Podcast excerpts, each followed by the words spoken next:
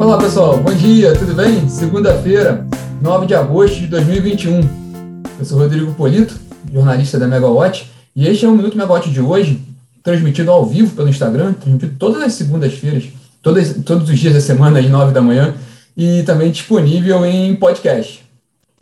Bom, vamos falar, falar sobre um resumo rápido do fim de semana também, falar sobre a agenda da semana e comentar também o destaque do dia de hoje. O principal tema hoje é uma reunião que o Ministério de Minas e Energia vai ter com, com a diretoria da ANEL no fim do dia, né, para discutir, a gente apurou as informações, para discutir a crise hídrica, né, enfrentar, como enfrentar a crise hídrica. Bom, o, o fim de semana ele foi marcado pelo fim da, da Olimpíada, né, e no cenário macro ele teve também repercussão sobre a tensão ali na, na relação institucional entre a presidência da República e o judiciário.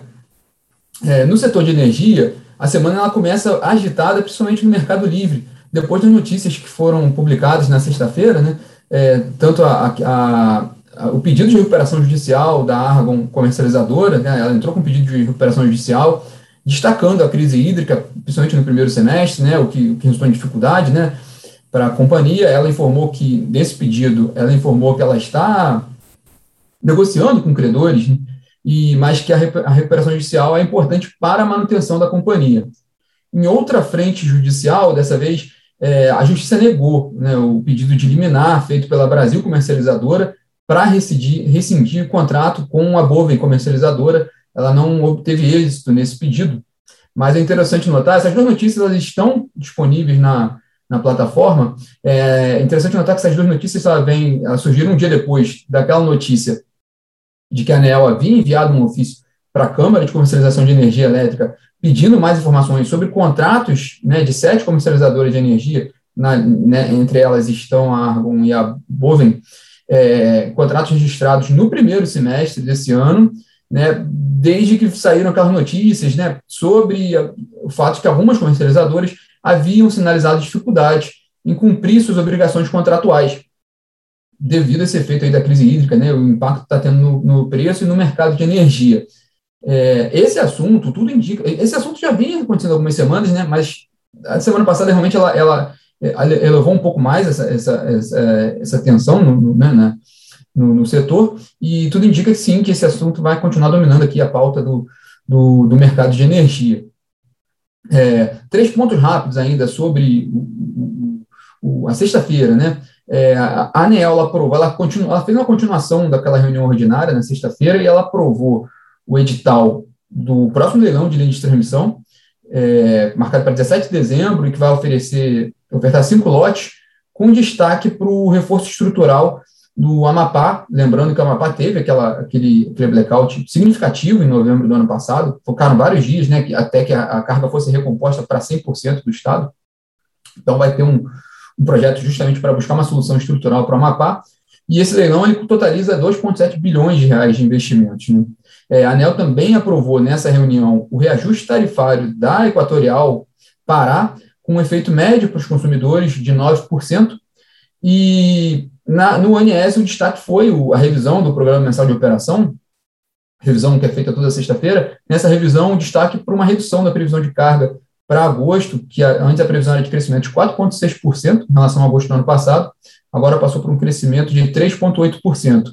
É, mas o ONS ele manteve ali aquela, aquela previsão de afluências ainda abaixo de 60% da média de longo termo para o Sudeste e Centro-Oeste, né, que é o principal foco de atenção, e também é, previsão de, de, de, nível de reservatórios do Sudeste e Centro-Oeste chegando ali em 21% no fim desse mês. Né? É bastante preocupante essa situação e o que tem demandado bastante atenção do governo. Né?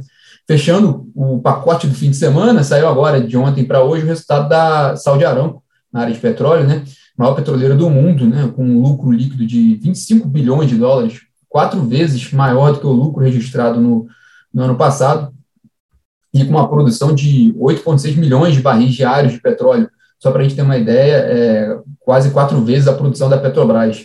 Né? A companhia, agora, pela manhã, ela também ela faz um encontro com investidores para comentar, comentar esses, esses resultados aí expressivos né, da, da Saudi Aramco. Mas vamos agora para a agenda da semana, com destaque para hoje, né? Segunda-feira, o principal evento do dia hoje é essa reunião, no fim do dia, do ministro de Minas e Energia, Bento Albuquerque, com a diretoria da ANEEL, na sede do Ministério em Brasília. A gente apurou que a principal, o principal item ali da agenda dessa reunião é buscar ações ali para o enfrentamento da crise hídrica. Né? Vai, vai ser esse principal tema discutido hoje no Ministério.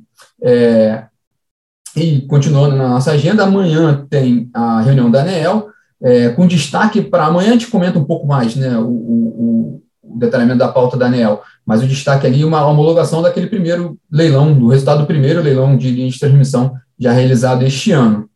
É, e a gente continua né, na, na agenda de balanços, né, a gente está quase terminando a temporada de balanços, essa semana ainda tem bastante coisa, né, com destaque hoje o resultado da Alupar, amanhã sai o resultado da BR Distribuidora, é, na quarta-feira, uma super quarta-feira, né, com resultados da Equatorial, da Taesa, da Eletrobras, da Copel e na área de petróleo o resultado da Enalta. É, na quinta-feira vai ser a vez dos resultados da CPFL e da Energisa.